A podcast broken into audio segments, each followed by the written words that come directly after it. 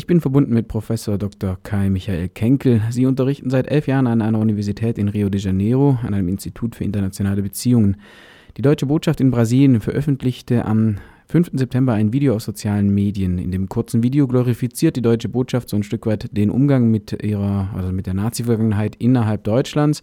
Ähm, dass die Botschaft dabei immer wieder den Außenminister Maas von der SPD zitiert, aber eben nicht den Heimatschutzminister Horst Seehofer von der CSU, deutet schon an, dass auch in Deutschland natürlich alles nicht, nicht alles im Reinen ist mit dem Umgang mit der Nazi-Vergangenheit.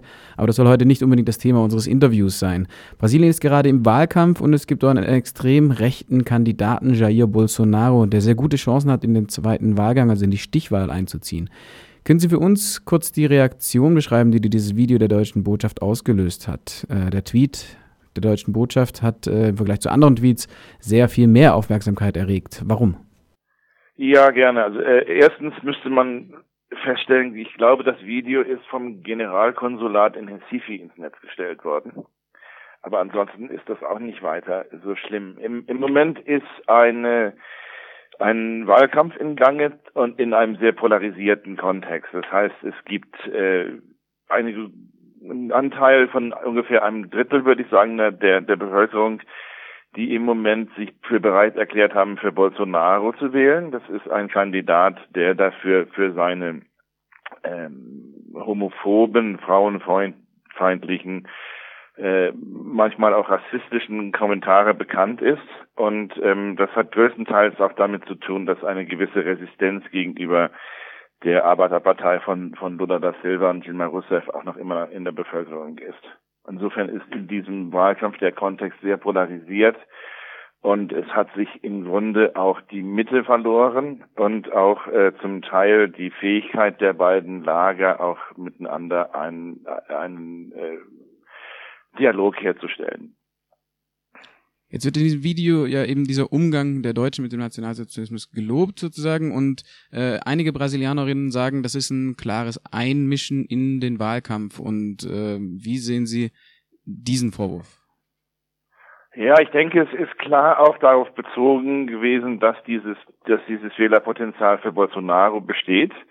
Einerseits und das Video ist auch gewissermaßen ähm, zielt auch darauf hin, ähm, gewissermaßen äh, den Brasilianern zu sagen, es gibt noch in Deutschland ein, ein Geschichtsverständnis, dass es den Menschen näher liegt, äh, Faschismus zu erkennen, dass es, dass es, ähm, dass es dort dann auch eine gewisse größere Resistenz geben würde, Widerstand gegenüber einem Kandidaten wie Bolsonaro, wobei heute gerade auch ähm, wieder eine, ein, eine Umfrage rausgekommen ist, wo die AfD zum ersten Mal am zweiten Platz ist vor der SPD.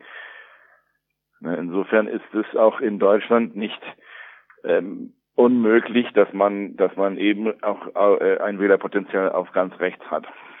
Jetzt gibt es in Brasilien von verschiedenen verschwörungstheoretischen Blogs und aber auch aufgegriffen von der BBC Brasil die Diskussion, äh, die Nazis seien ja gar nicht rechts gewesen und die Verteidiger von Bolsonaro weisen darauf hin, dass in dem äh, Namen der nationalsozialistischen Arbeiterpartei ja eben das Wort Sozialismus vorkommt und das seien ja alles Linke gewesen. Äh, wie kommen Brasilianer auf äh, solche Theorien? Ja, es ist so, ich glaube, dieses ist in diese in die Welt gesetzt worden von äh, bestimmten Instanzen, sagen wir mal so, oder von Parteien, äh, die nicht gerade lautere Ideen dabei hatten. Ähm, und, und die nutzen dann auch aus, dass der Geschichtsunterricht und das Geschichtsverständnis in Brasilien nicht besonders stark ausgeprägt ist. Es wird in der Schule nicht ähm, weitgehend unterrichtet und ähm, so ist auch die große Masse manipulierbar für solche für solche Stadtpunkte. Ne? Und ähm, es hat auch damit zu tun, dass die Rechte in Brasilien sich auch sehr stark durch Antikommunismus oder Antisozialismus auszeichnet. Und in dem Sinne ähm, möchten natürlich die die Wähler dieses rechten Kandidaten sich auch nicht mit dem also die Möglichkeit haben, dieses auch etwas Negatives auf links zu verschieben. Aber im Grunde ist es eine Manipulation, die dadurch möglich ist, dass ähm, der Geschichts, das, das Geschichtsbewusstsein nicht stark ausgeprägt ist in Brasilien und auch, dass diese diese Epoche in der Geschichte auch sehr in, in, inzwischen sehr weit weg von dem alltäglichen Leben der Leute ist. Sie, ich bin auf Sie aufmerksam geworden, weil ein Kollege mich auf Ihren Facebook-Post verwiesen hat, in dem Sie äh, relativ klar eben auf Portugiesisch Stellung bezogen gesagt, Sie werden normalerweise nicht irgendwie für einen Kandidaten Partei ergreifen, aber Sie können sich sehr wohl gegen einen Kandidaten positionieren. Können Sie für unsere Hörerinnen und Hörer äh, nochmal zusammenfassen, was die Punkte sind, wo Sie sagen, okay, Jair Bolsonaro geht auf gar keinen Fall? Ja, er hat sich ähm, er hat sich sehr stark ähm, gegen äh, wiederholt ähm, auf frauenfeindliche Art und Weise, auf sehr homophobe Art und Weise geäußert. Ähm, er hat auch Be Bemerkungen gemacht über über Schwarze, über indigene Völker. Insofern ist es ähm, er ist auch der Kandidat einer eines Teils der Bevölkerung, äh, relativ klein immerhin, der, die sich die Militärdiktatur zurückwünschen.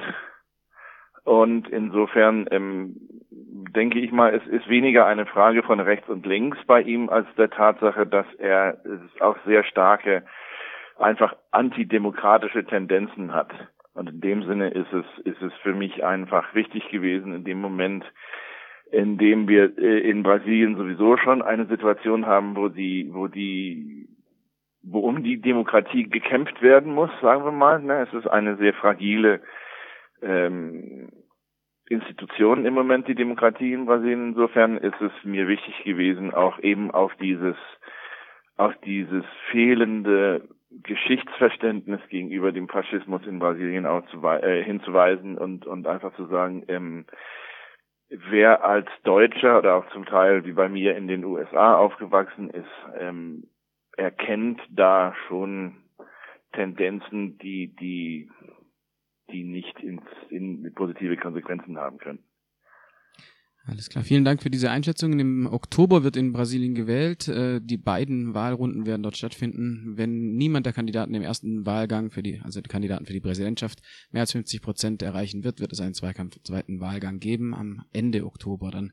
Vielen Dank für die Einschätzung an dieser Stelle an Professor Dr. Kai Michael Kenkel. Danke Ihnen.